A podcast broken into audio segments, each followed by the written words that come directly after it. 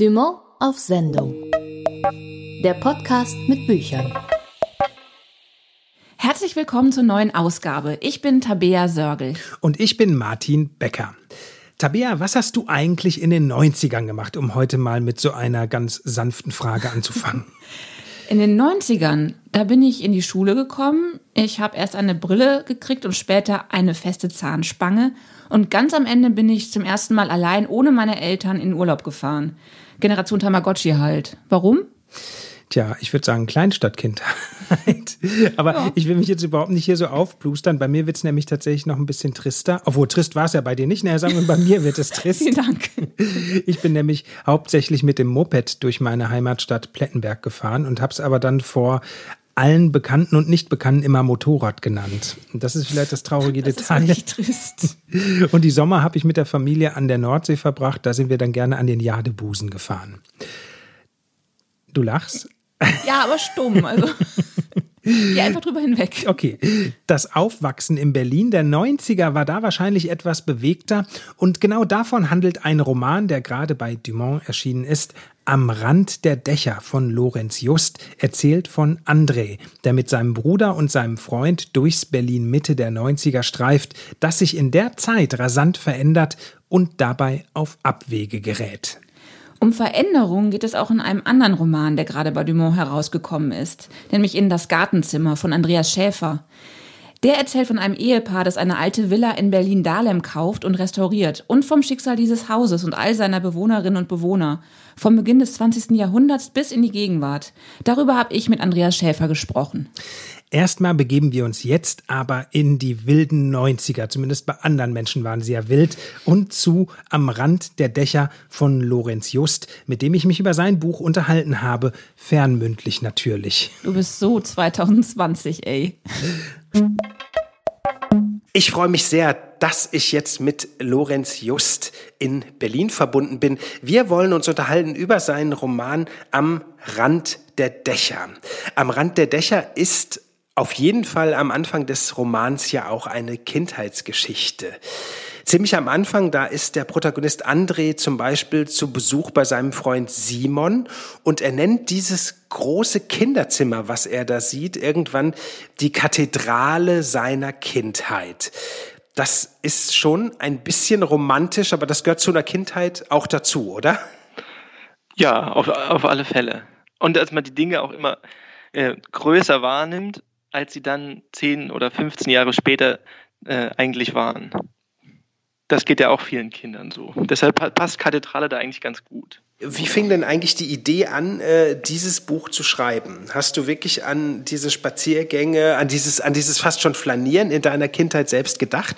Oder wie, wie war es für dich? Wie, wann hast du den Gedanken gefasst, diesen Roman werde ich schreiben? Na, so ganz konkret glaube ich, äh, kurz bevor ich angefangen habe, ihm zu schreiben, 2016. Aber ich hatte schon sozusagen die Idee eine ganze Weile mit mir, mir rumgetragen und dachte, das, das will ich eigentlich irgendwann mal machen. Ich wusste halt lange nicht genau wie. Ich hatte ja vorher so ein Erzählband geschrieben und der war doch ähm, vielleicht so von der Form her experimenteller und so. Und ich dachte immer, ja, du müsstest jetzt, wenn du dich diesem Stoff widmest, dann musst, musst auch irgendwie formal noch irgendeine interessante Idee brauchst du noch. Und die hatte ich lange nicht bis ein befreundeter Schriftsteller mir meinte, äh, zu mir sagte, naja, wenn du so einen klassischen Stoff hast, dann äh, sei nicht eitel, dann musst du auch die klassische formale, den klassischen formalen Weg nehmen. Ich Erzähler, fertig. Und dann habe ich ein bisschen mit mir gehadert und dann habe ich angefangen, es auszuprobieren und habe gemerkt, nee, er hat, er hat völlig recht. Das ist adäquat, das passt und so aus, aus der Perspektive muss der Text entstehen. Und natürlich ist dann mein Erzähler, der ist jetzt kein der ist ja dann doch weniger, also auf den zweiten Blick weniger klassisch, als er, als er vielleicht äh, formal rüberkommt, da er eben doch so ein Hybrid aus einem, aus dem Erwachsenen und dem Kind ist und die immer so wechseln und changieren. Deshalb kann das Kind ja auch sagen, das äh, ist, also wenn es das erste Mal das Zimmer, Zimmer betritt, kann das Kind dann eben sagen, das ist die oder Kathedrale meiner Kindheit, obwohl das Kind das ja da noch überhaupt gar nicht wissen kann oder reflektiert. Also das, gerade so in, dem, in den ersten Seiten wird es auch gleich ein paar Mal sehr deutlich gezeigt, dass der, also dass die Kinderperspektive immer auch reflektiert wird von, von einem erwachseneren Erzähler, der sich im Hintergrund irgendwo aufhält. was bei einem Buch ja eh alles andere wäre, ja, also es, es wird gar nicht versucht, eine, eine Kinderperspektive so zu imitieren, sondern sie, die wird eher benutzt, um sich den Stoff irgendwie zu vergegenwärtigen. Wir befinden uns in Berlin Mitte und das verändert sich ja auch während der erzählten Zeit im Roman schon radikal. Was mich in dem Zusammenhang interessieren würde, du bist ja selber in Berlin Mitte dann sozusagen ab dem fünften Lebensjahr, glaube ich, war es, aufgewachsen. War dir, ist einem das als Kind eigentlich auch schon klar, was da gerade alles passiert, dass da fast schon eine alte Welt ja wirklich untergeht und eine neue entsteht? Also ich, ich denke, wir haben es eigentlich im Grunde genau andersrum wahrgenommen, weil, weil wir, als wir sozusagen als Kinder das erste Mal in die Straßen sind und äh, unsere Welt wahrgenommen haben, das war ja genau, genau im, im, Chaot, im Chaos eigentlich. Da, da war eben die DDR eigentlich vorbei und, ähm, und genau mit, mit diesem Zustand der Stadt haben wir eigentlich angefangen, Welt wahrzunehmen. Das war sozusagen eigentlich, das war kein Untergang, sondern es war der Anfang. Und ähm, was dann vielleicht auch so ein bisschen eine, eine, melancholische Stimmung im Buch motiviert, ist eher, dass sie dann eben merken, wie, wie diese Welt, ähm, die, ihr, die, ihr, die ihr Start war, der Start der Kinder, ähm, wie die mehr und mehr verschwindet, auf eine ja auch wirklich schleichende und nicht ganz unverständliche Art und Weise. Eine sehr schöne Szene, da erstrahlt an einem Wintermorgen ein Haus in der kleinen Hamburger Straße plötzlich in ganz besonderem Licht, möchte ich fast sagen. Es ist nämlich von Eis überzogen. Ich hatte das Gefühl, das nimmt auf eine etwas absurde Art und Weise fast vorweg, was dann später kommen sollte, nämlich diese wahnsinnig wüsten Sanierungen und Veränderungen, oder? Also es gab schon ein Bewusstsein dann dafür, oh, da verändert sich gerade was. Ähm, ja, wenn ich diese Stelle interpretieren würde, würde ich sagen, dass es da eben sozusagen die, die Verzauberung der, der alten Häuser, durch die Besetzer und auch durch den Blick der Kinder, die äh, kulminiert in diesem Bild. Und danach äh, bricht ja dann die Eiswand zusammen und das Haus wird eben dann doch gezeigt als das, was es in den Augen der, der jetzt aus dem Westen hinzukommenden ist, nämlich eine, eine halbe Ruine, die restauriert werden muss. So, und ähm, das ist, also so würde ich dieses Bild mit der, mit dem, mit der Eiswand interpretieren. Mhm. Das, das geht letztlich ja noch so ein bisschen weiter.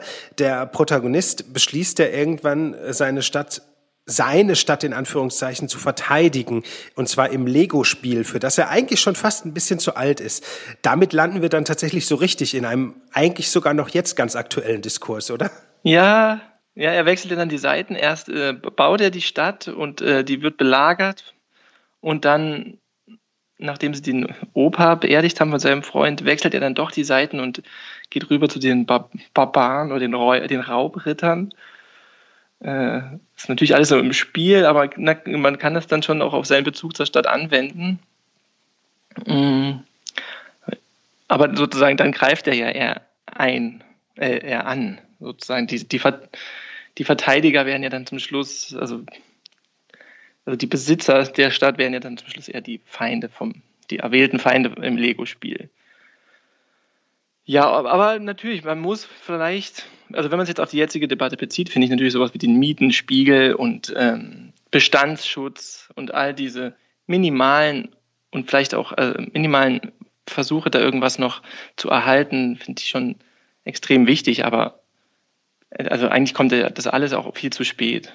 Jetzt immer, wenn, wenn ich jetzt aufs Tacheles zulaufe und diese monströse Baustelle sehe, die da das ganze Tacheles umgibt, jetzt denke ich, krass, also das, wie das eigentlich so weit gekommen ist, dass sozusagen diese Wahrzeichen einer, einer Stadt, die eigentlich das, die Stadt zu dem gemacht haben, was alle, alle toll fanden, wie das dann so völlig geschluckt wird, als, als wäre man den Sachen nicht auch irgendwie zu einer gewissen Treue oder irgendwas verpflichtet.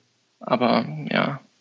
Da bin ich aber ganz froh, dass du das jetzt erwähnst, weil ich hatte jetzt schon Angst, dass ich hier mit meinen Interpretationen äh, über diesen Roman so herziehe. Aber das ist ja tatsächlich ein Gefühl, was man beim Lesen immer wieder hat. Wie konnte es denn so weit kommen, dass das daraus geworden ist?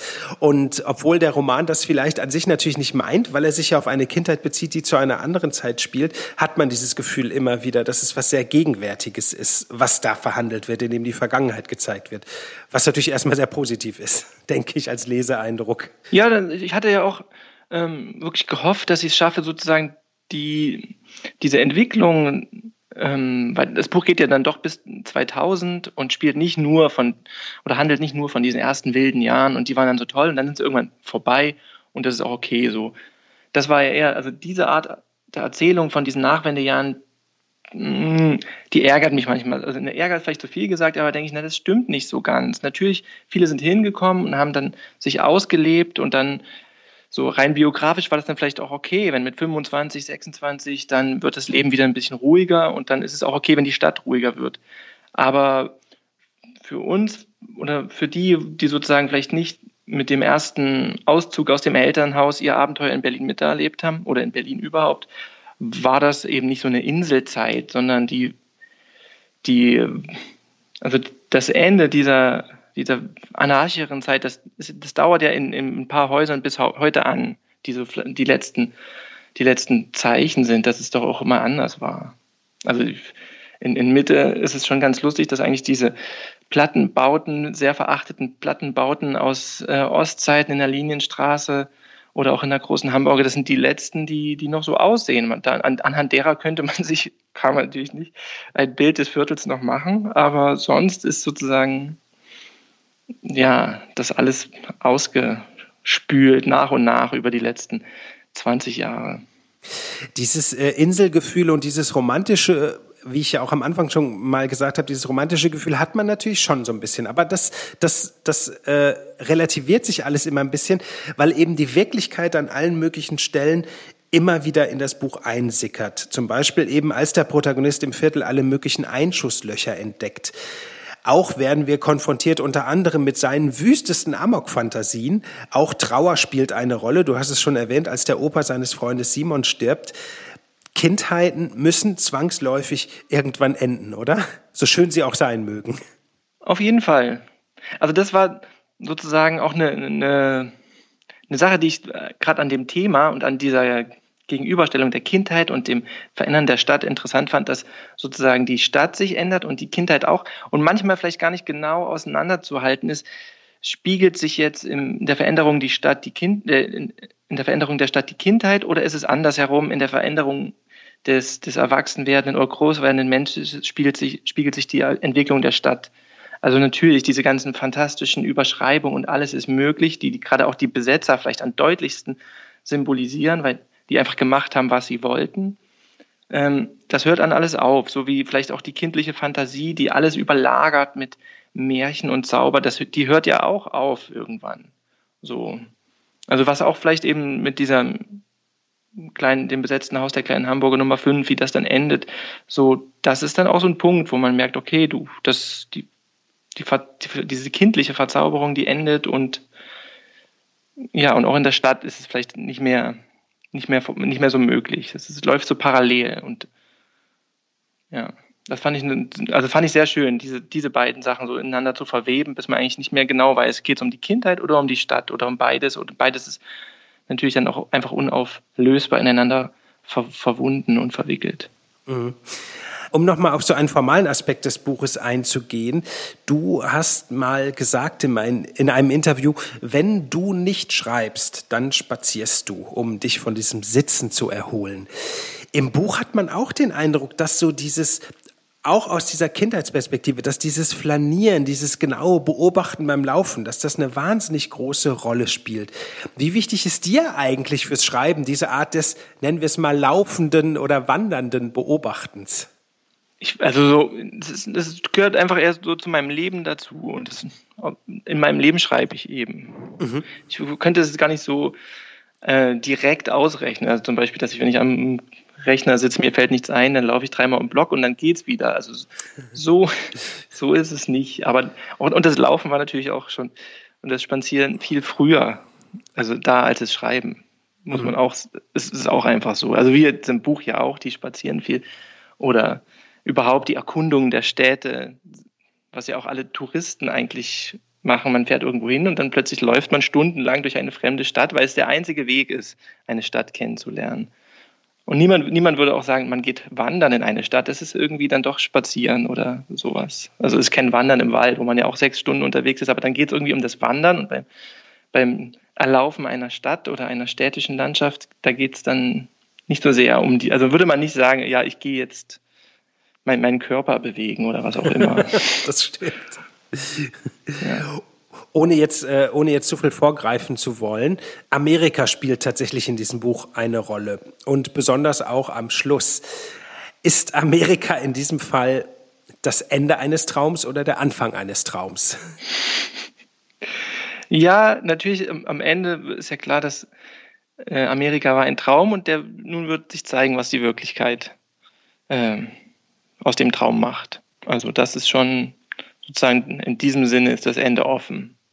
Aber ich glaube, alle können sich ja vorstellen, ich dachte auch, ja, ist das jetzt irgendwie so ein sehr idealistisches Ende oder sowas? Da dachte ich, nee, wenn einer heute optimistisch nach Amerika aufbricht, also auch wenn, wenn das heute in einem Buch aus der Vergangenheit macht, dann wissen alle, hm, das, das kann nicht nur gut gehen.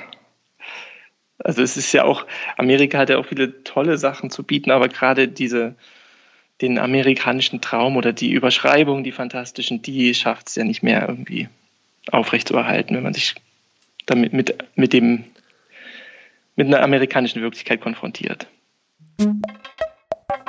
Das war Lorenz Just über sein Buch Am Rand der Dächer, das gerade bei Dumont erschienen ist. Und von Berlin geht es jetzt zwar nicht in den Garten, aber immerhin ins Gartenzimmer. Ja, jedenfalls gedanklich und emotional. Das Gartenzimmer ist der neue Roman von Andreas Schäfer und darin erzählt er die wechselvolle Geschichte der Villa Rosen in Berlin und anhand dessen über 100 Jahre deutscher Geschichte. Ich wollte als erstes von Andreas Schäfer wissen, ob er sich diese Villa eigentlich ausgedacht hat oder ob man sie tatsächlich irgendwo in Dahlem besichtigen kann.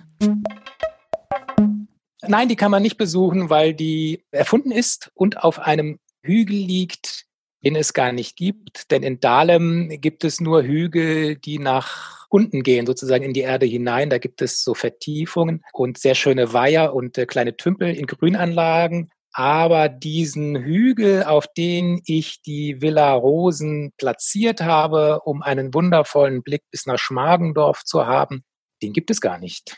Man kann sich natürlich auf den Weg machen, denn es gibt sehr, sehr viele andere Häuser, die so ähnlich sind wie die Villa Rosen. Von daher lohnt ein Spaziergang durch Dahlem immer.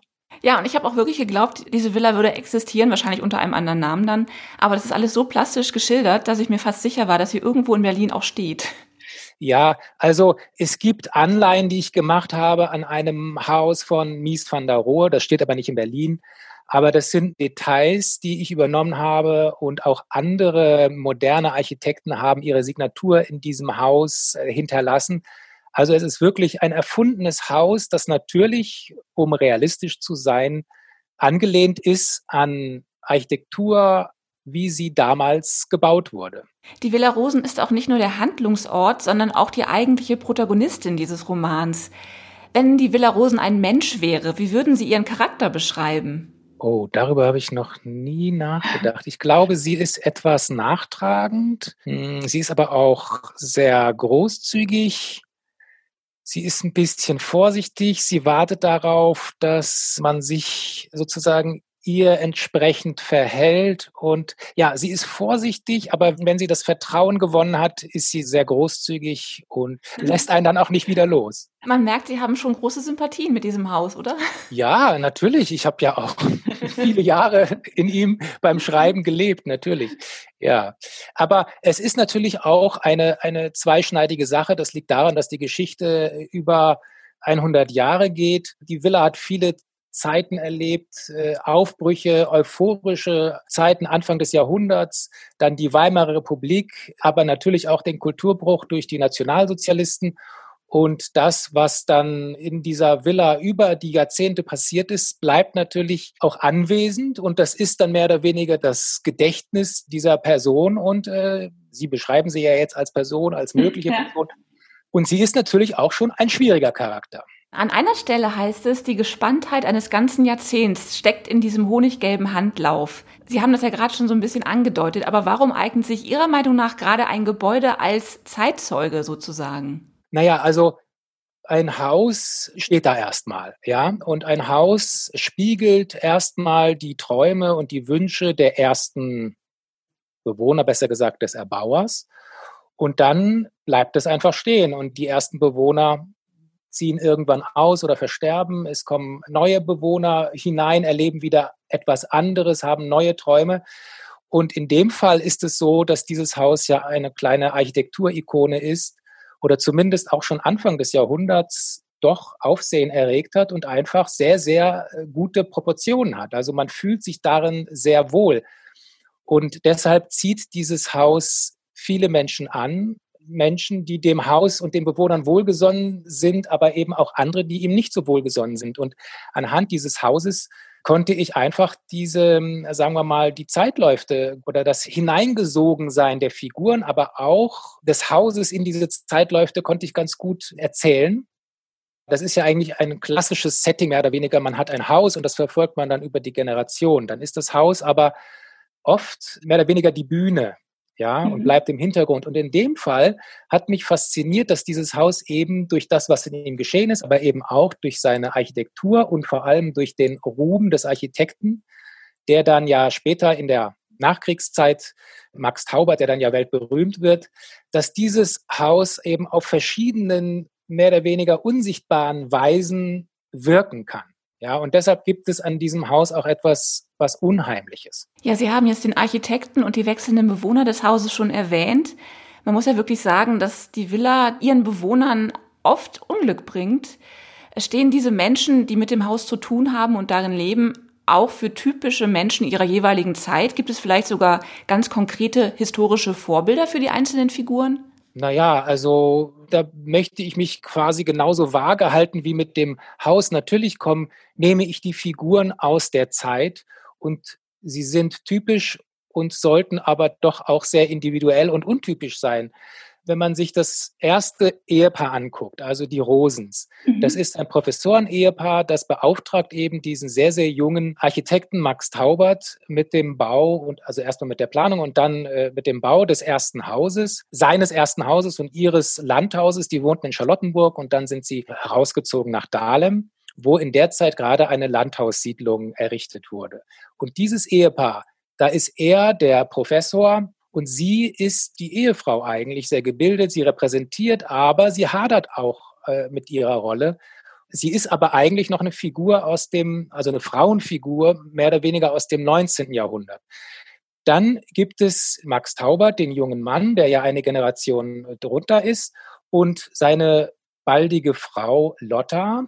Und bei denen sieht das Verhältnis zwischen Mann und Frau das in den 10er, 20er Jahren spielt natürlich schon ganz anders aus. Also Lotte hat überhaupt keine Lust, sich äh, quasi immer in den Schatten ihres ach so genialen Architektenmannes zu stellen. Und das führt dann auch zu Friktionen in der Beziehung. aber mehr möchte ich dazu erstmal nicht verraten. Wenn wir jetzt aber in die Gegenwart kommen, das Haus wird dann ja, ich verfolge das Haus von 1910 bis in die Nazizeit und bis nach dem Krieg hinein, dann wird das Haus aus Gründen die natürlich mit der Nazizeit zu tun haben, vergessen und wird dann erst in den 80er Jahren wiedererweckt und dann in den 90er, äh, wiedererweckt, sage ich, wieder entdeckt und dann in den 90er Jahren von dem Ehepaar Lekebusch restauriert und dann eben auch wieder erweckt. Also vor allem Hanna Lekebusch ist eine sehr gesellschaftlich ehrgeizige Person und sie möchte dieses lange vergessene Haus also in der Berliner Gesellschaft um 2000 bekannt machen. Und sie ist natürlich, sagen wir mal, sie ist untypisch. Überhaupt das Ehepaar ist untypisch, weil sie einfach sehr viel Geld haben und sich das leisten können. Der Frieder Lekebusch ist erfolgreich und reich geworden mit der Produktion von Generika. Das sind Arzneimittel, die nach patentierten Arzneimitteln nachproduziert werden und dadurch billiger verkauft werden können. Er ist also mit Kopien reich geworden und ihn fasziniert es jetzt, ein Original wiederherzustellen und in ihm zu leben. Damit hat sich's aber auch, während seine Frau doch einen sehr großen Ehrgeiz hat, dieses Haus auch bekannt zu machen und berühmt zu machen und dadurch in der Berliner Gesellschaft äh, angenommen zu werden, ja.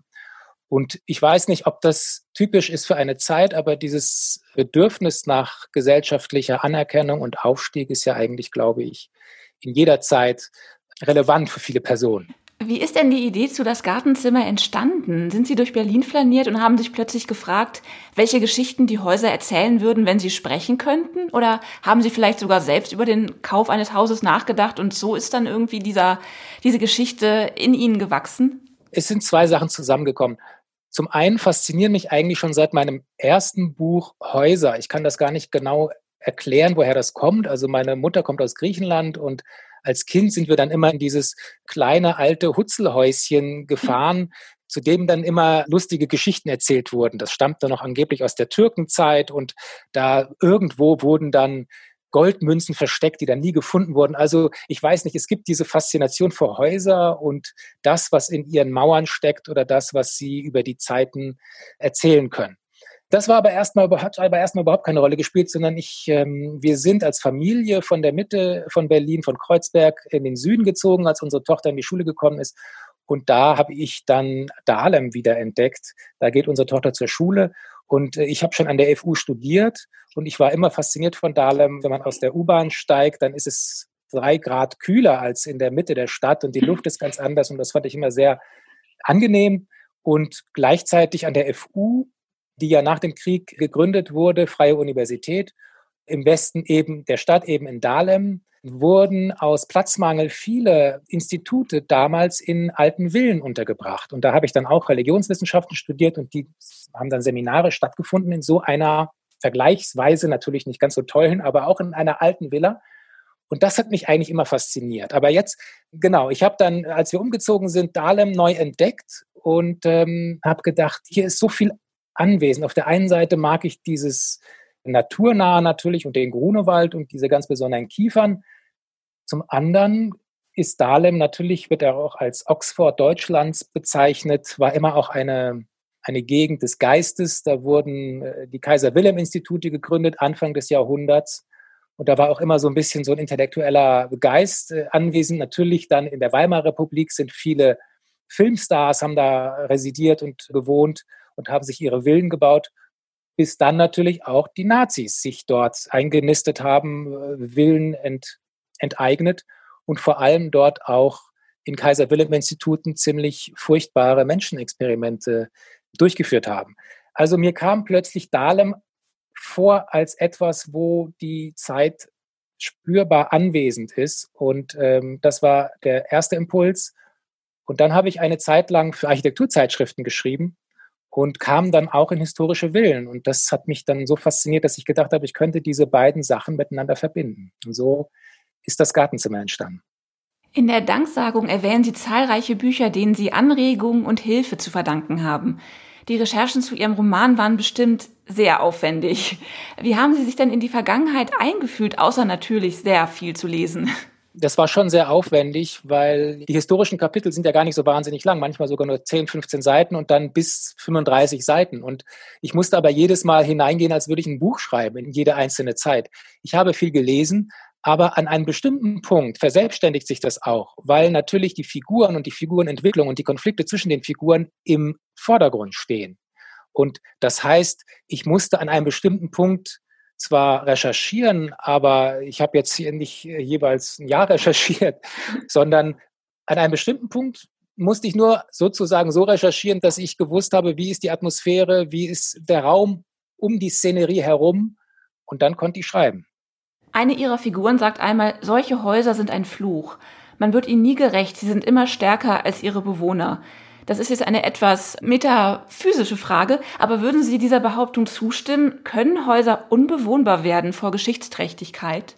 Ich würde sagen, ja. Ich glaube nicht, dass die Villa Rosen unbewohnbar werden muss, müsste.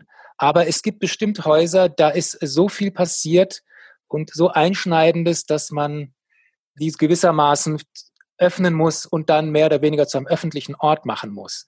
Wenn man das nicht macht und dann privat darin lebt, dann kann das schon, glaube ich, unangemessen sein. Ja.